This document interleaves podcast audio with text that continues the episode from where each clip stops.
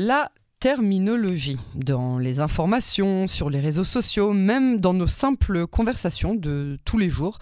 La terminologie peut devenir une source de litige, voire de conflit, certainement euh, refléter un manque de compréhension de la part de ceux qui l'emploient mal, et souvent même, oui, n'ayons pas peur de le dire, un, moyen euh, qui se veut euh, subtilement intentionnel de causer du tort.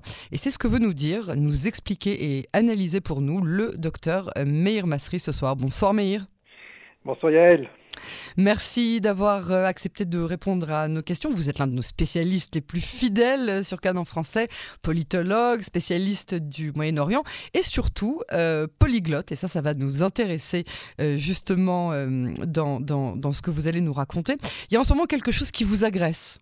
Oui, comme vous le savez, j'interviens souvent dans les télévisions arabophones. Je dis bien arabophones parce que aujourd'hui, euh, tous les pays du monde, à peu près les, grandes puissances, les pays occidentaux, ont leur chaîne publique en langue arabe. Je mhm. pense à la BBC en arabe, à Deutsche Welle en arabe, à, la, France 24 France 24, hein, à Arti, Russia Today euh, en mhm. arabe, la chaîne mhm. russe, la chaîne chinoise également. Ils ont aujourd'hui un bureau sur la rue Afo à Jérusalem.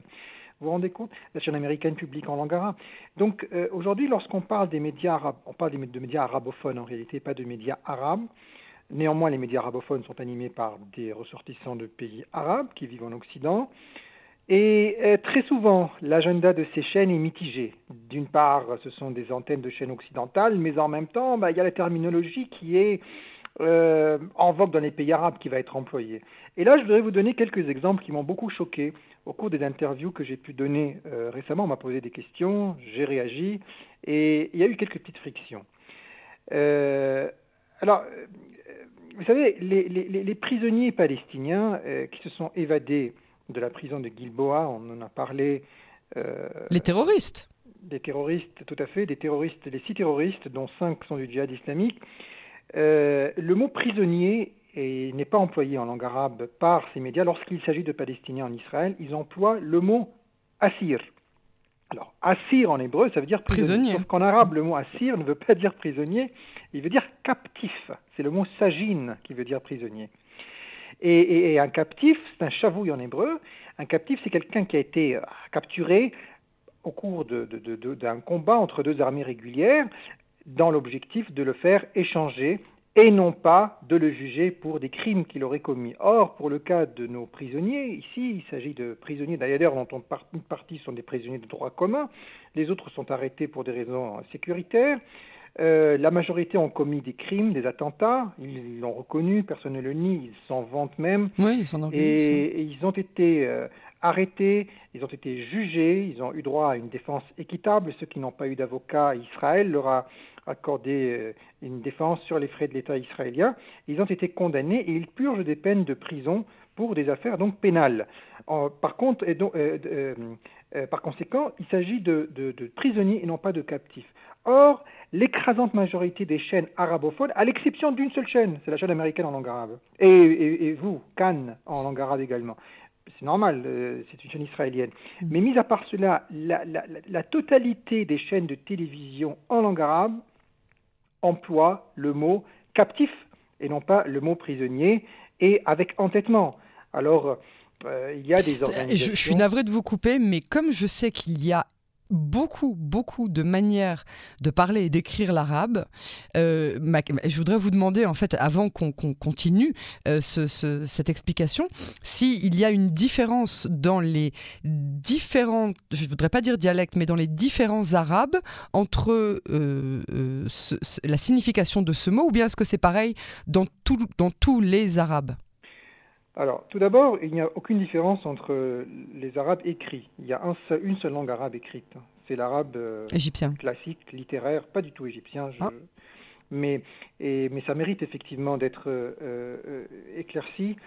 il y a un arabe écrit, c'est l'arabe classique, standard, médiatique, qui est utilisé par les, les, journaux et dans les journaux télévisés également. Lorsque je suis invité ou lorsque nous sommes invités euh, analystes euh, politiques ou dans les, sur les plateaux de télévision, on essaye de parler un arabe littéraire, un arabe qui soit le plus proche possible du littéraire. Là où il y a des divergences entre les pays, c'est euh, pour ce qui concerne les langues parlées. Mm-hmm. Et les langues parlées, je dis les langues parlées, je ne dis pas les dialectes parce que je, conteste en réalité la, la, terminologie arabe dialectale. Ça n'existe pas tellement l'arabe dialectal. Il y a un arabe standard, c'est l'arabe qui est parlé dans la péninsule arabique. Et, dans le véritable monde arabe, le monde arabe d'origine, euh, à savoir l'Arabie saoudite, euh, les monarchies du Golfe, Oman, le Yémen, et puis quelques tribus en Irak, en Syrie, en Israël, c'est-à-dire euh, dans le Negev, et dans le Sinaï et en Jordanie également. Donc ça c'est le monde arabe.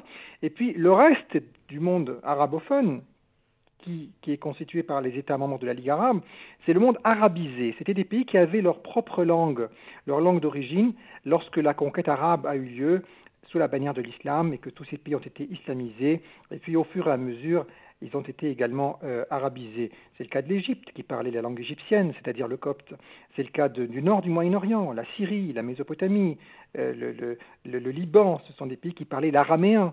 Et c'est le cas également des pays du Maghreb qui parlaient le euh, berbère. Et ce qu'on appelle aujourd'hui la langue dialectale, entre guillemets, en réalité, ce sont des mélanges d'arabe plus la langue qui existait avant. Donc en Égypte, par exemple, ce qu'on va appeler l'arabe égyptien ou le dialecte arabe égyptien, en réalité, c'est un mélange d'arabe et de copte. Euh, dans le nord du Moyen-Orient, ça va être un mélange d'arabe et d'araméen, euh, palestinien compris. Euh, et en Afrique du Nord, Maroc, Algérie, Tunisie, Libye, Mauritanie, ça va être un mélange d'arabe et de berbère. C'est ça en réalité ce qu'on appelle l'arabe dialectal. Ce ne sont pas vraiment des dialectes, ce sont des mélanges de deux langues. En revanche, l'arabe qui va être employé dans les télévisions, eh bien, ça va être euh, à l'antenne, ça va être l'arabe littéraire, évidemment l'arabe écrit, euh, c'est un arabe commun, consensuel, c'est l'arabe littéraire, standard, médiatique. Donc lorsqu'on parle d'un prisonnier, c'est un prisonnier. Lorsqu'on parle d'un captif, c'est un captif. Il y a un mot pour désigner un prisonnier, il y a un mot pour désigner un captif. Le mot qui est employé par les médias pour désigner les prisonniers est un mot plutôt sympathique. Euh, euh, et, qui désigne en réalité les, les, voilà, les, captifs, les personnes qui ont été capturées au cours de, de, combats, les, captifs, alors ça va être les captifs égyptiens lors de la guerre des six jours ou les captifs euh, syriens, alors que là nous parlons de terroristes qui ont été accusés, qui ont eu droit à une défense équitable, qui, purgent des peines de euh, prison pour des crimes abominables qu'ils ont commis, et euh, qu'ils n'ont jamais nié. Par conséquent, voilà, voilà un exemple d'un mot extrêmement problématique qui est employé et de, façon quasi unanime par l'ensemble des médias arabophones. Et, ce qui est curieux, c'est que par exemple des chaînes occidentales euh, comme France 24 ou la BBC ou encore la Deutsche Welle, eh bien, dans la langue occidentale, ils vont parler de prisonniers, tandis qu'en arabe, ils vont parler de euh, captifs. J'ai hmm. pris contact par ailleurs la, la, la, semaine dernière avec la BBC pour le compte d'une organisation israélienne qui s'appelle Camera, qui œuvre justement à la rectification des erreurs au sujet d'Israël dans les médias euh, occidentaux. Mhm. Et occidentaux parce que justement en Occident, il y a une marge, cette marge de manœuvre, ce climat démocratique qui fait qu'on peut entrer en contact avec les journaux et chercher à rectifier justement les erreurs qui sont faites euh, parfois de façon inintentionnelle en général. Et la BBC a rectifié. Et pour la première fois ce matin même, il y a un article qui est apparu sur la une de leur site internet en parlant de prisonniers et non pas de, de, captifs. Mais c'est quand même un cas extrêmement rare que l'on arrive euh, à rectifier des erreurs de, cette nature. Mais vous pensez que c'est intentionnel? Du coup, ou alors est-ce que vous pensez Dans les médias arabes, c'est intentionnel. Dans les médias occidentaux oh. en langue arabe, oh, ça l'est beaucoup moins. Voilà, c'est ça, c'est ça, ok. Ça l'est beaucoup moins. Euh, il y a également l'emploi du mot résistance. Mhm. L'emploi du mot résistance pour désigner, ou résistant pour désigner des terroristes. Là aussi, c'est un concept qui est inacceptable. Il est d'autant plus inacceptable que l'autorité palestinienne, légale et légitime, euh, soutient euh, Israël dans sa traque des terroristes et aide Israël à les arrêter. Et, par conséquent, il n'y a là aucune notion de résistance euh, et, c'est quelque chose d'extrêmement de, dangereux de mon point de vue. Et puis enfin, il y a un troisième exemple qui est flagrant et qui est également très, très répandu, c'est le concept de Palestiniens de l'intérieur ça veut dire les Arabes israéliens. Les Palestiniens de ah, l'intérieur, comme s'il y avait une, une, Palestine intérieure et une Palestine extérieure, des Palestiniens de l'intérieur et des Palestiniens de l'extérieur. Parfois aussi, ils les appellent les Palestiniens de 48.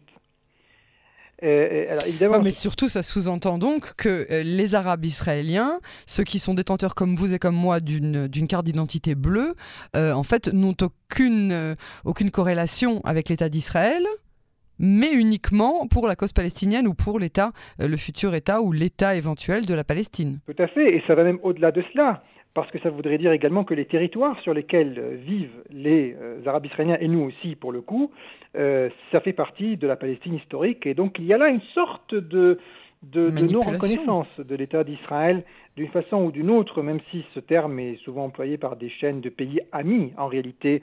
Et là, pour le coup, la frontière entre l'intentionnalité et la non-intentionnalité, elle est assez, elle est assez floue.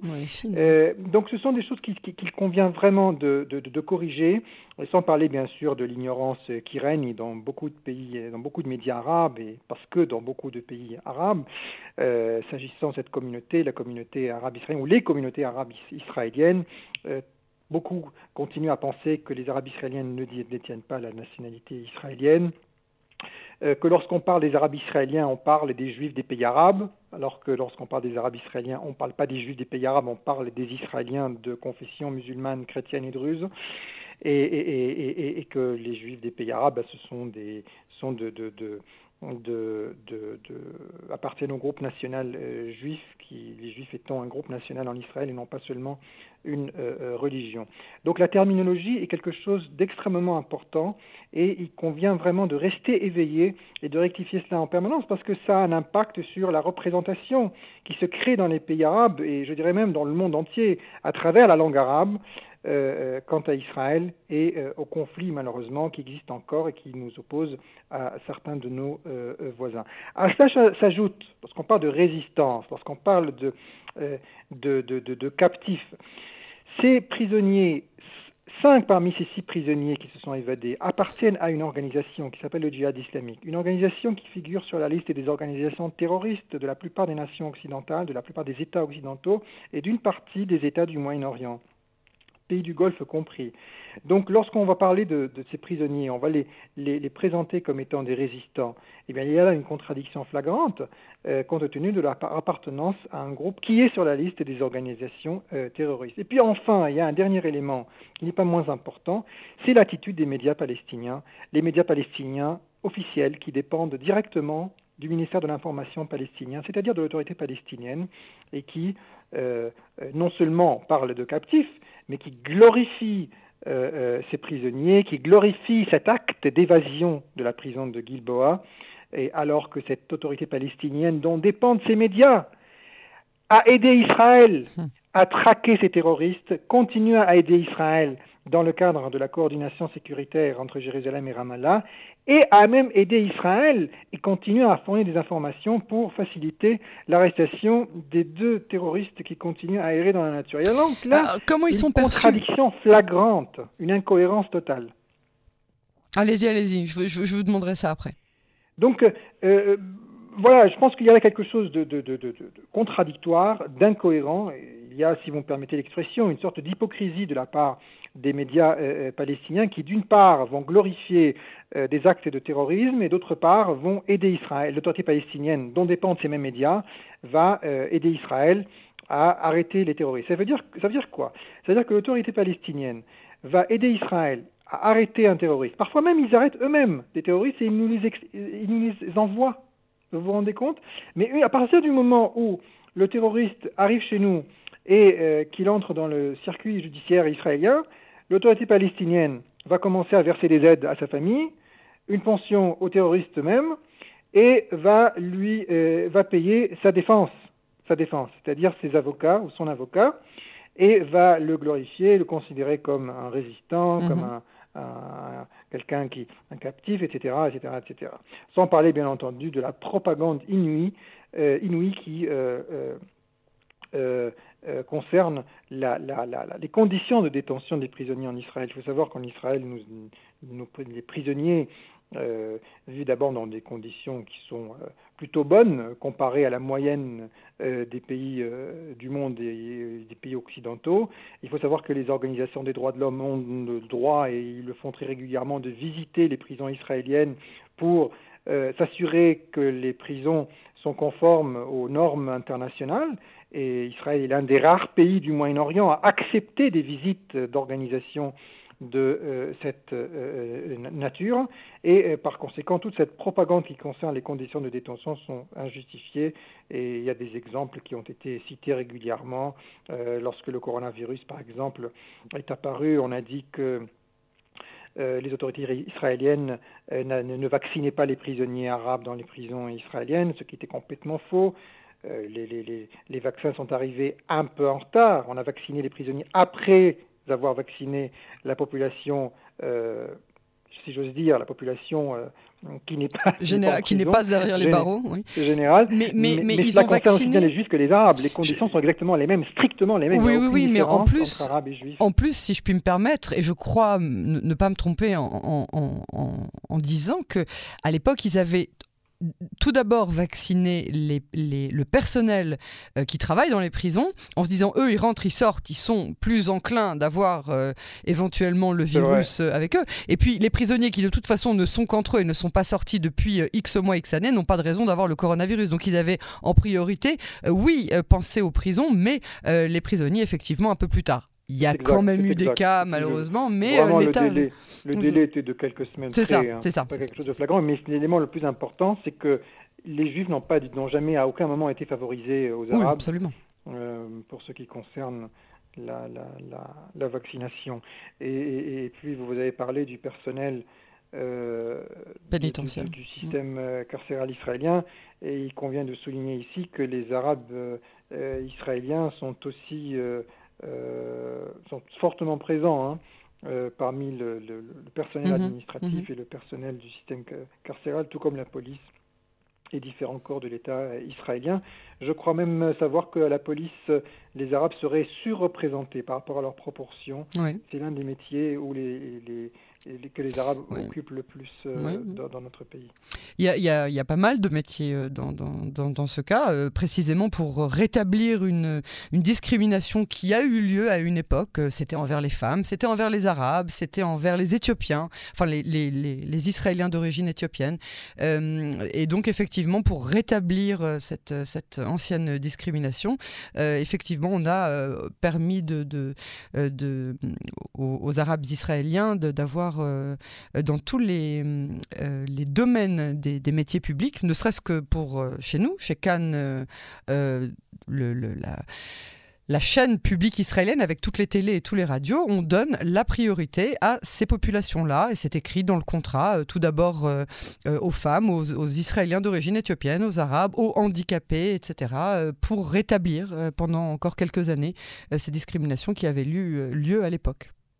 Oui, oui, oui c'est vrai. C'est euh, d'ailleurs même c'est le cas dans le système judiciaire israélien. Mhm. où il y a également des, des, quotas sur la base de, la discrimination positive, non seulement en faveur des Arabes israéliens de manière générale, mais on avait constaté que dans le système euh, judiciaire israélien, les Arabes n'étaient pas très bien représentés, mais surtout les Bédouins, qui étaient vraiment mhm, mhm. Euh, très très peu représentés par rapport à leurs proportions. Et, du coup, la, discrimination positive, des mesures de discrimination positive avaient été prises pour favoriser les Arabes, mais en priorité les euh, euh, Bédouins. Euh, donc, vous avez très bien fait de le, souligner. Puis, puisque vous avez parlé des Arabes israéliens, il faut vraiment saluer le rôle que joue cette communauté dans l'arrestation des terroristes, des quatre terroristes qui ont été arrêtés c'était en grande partie grâce à la coopération. On a souvent dit que les Arabes israéliens n'étaient pas coopératifs avec les forces de police. On a très souvent dit euh, aussi, de façon, de mon point de vue, qui était injustifiée. Nous allons d'ailleurs parler sur votre antenne mhm. euh, d'une rupture euh, qui se serait opérée à l'issue de la guerre, de la dernière guerre de Gaza au mois de mai à la lumière des émeutes euh, qu'ont connues en Israël plusieurs villes mixtes. Et finalement, il n'en est rien. On voit très bien que ces émeutes avaient été le fait d'une petite frange de jeunes délinquants euh, qui ne représentaient pas du tout leur communauté, mais vraiment. mais qui a fait quand même pas mal de bruit malheureusement. Hein. c'est vrai, c'est vrai. Mais nous voyons là aujourd'hui comment euh, cette communauté ou ces communautés, parce que c'est quand même une... Mm, très complexe. sont plusieurs groupes. Plusieurs, il y a une grande diversité du peuplement arabophone en Israël, et, cela a été euh, pointé du doigt d'ailleurs hein, par euh, plusieurs pays arabes, par des médias arabes, par des chaînes arabes, notamment palestinienne, et, tandis que d'autres ont nié toute coopération et ont accusé Israël de faire de la propagande, alors que ce sont des faits qui sont confirmés. Il y a bien eu une coopération, et c'est grâce à la coopération de nos citoyens israéliens euh, de, de, arabophones et en Galilée que ces, arrestations ont eu lieu. Euh, c'était parfois un peu délicat de dire d'employer le mot arabe israélien parce qu'on ne sait pas trop. Il y a différentes communautés, comme vous le savez. Certaines communautés se définissent, par rapport, se définissent par rapport à leur religion. Certains vont vous dire nous ne sommes pas des Arabes israéliens, nous sommes des Israéliens chrétiens. D'autres vont vous dire nous sommes des Druzes et que des Druzes. Euh, c'est le caractère druze ou l'identité druze qu'ils vont vouloir mettre en avant. Les Bédouins également euh, vivent dans un cadre communautaire assez euh, spécifique et autonome. Et austracien un peu, hein Exactement. Donc euh, voilà, mais le, le, le, système israélien est assez, assez vaste et assez tolérant pour permettre à toutes ces communautés de coexister et à chacun de se définir comme il l'entend. Lorsqu'en 1957, les citoyens israéliens arabes de religion druze ont demandé, euh, sur la voie de leurs représentants communautaires, à ce qu'on les considère comme une communauté nationale, ethnique et non pas religieuse, alors que, bon, d'un point de vue scientifique, ce n'est pas le cas. Les Druzes, partout dans le Moyen-Orient, sont des Arabes. Euh, mais Israël a considéré que, vu qu'ils souhaitent être définis ainsi, bah, c'est un choix, et donc Israël a accepté, ils sont depuis considérés comme un groupe national et non pas seulement comme un groupe religieux.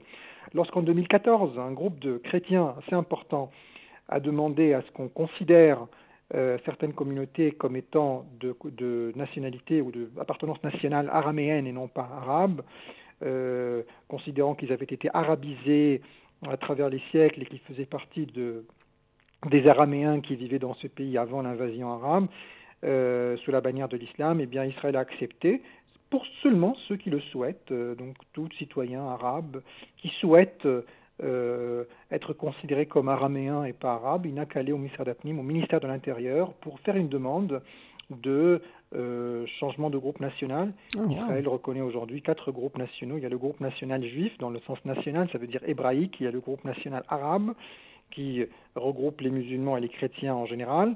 Et il y a le groupe national druze et il y a le groupe national araméen. Donc le système israélien est assez vaste et assez ouvert pour permettre à tous ces groupes de coexister et de se définir. Et puis il y a une dynamique, il y a des, des changements, il y a des passerelles entre ces différents groupes. Oui, absolument. Meir Masri, merci beaucoup pour euh, cet euh, examen, cette analyse, euh, pour avoir soulevé ce, problème et surtout pour avoir ouvert nos yeux sur l'impact que ont ces mots sur cette terminologie, sur le vrai message qui essaye d'être passé. Et il faut mettre nos lunettes avant de tout, lire comme si c'était, comme on dit en hébreu, de la Torah du Mont Sinaï. je vous remercie beaucoup pour votre intervention euh, ce soir et euh, à très très bientôt sur Cannes en français. À très bientôt et Shana Tova à vous et à tous les auditeurs de Cannes en français. Shana Tova, Meir, merci.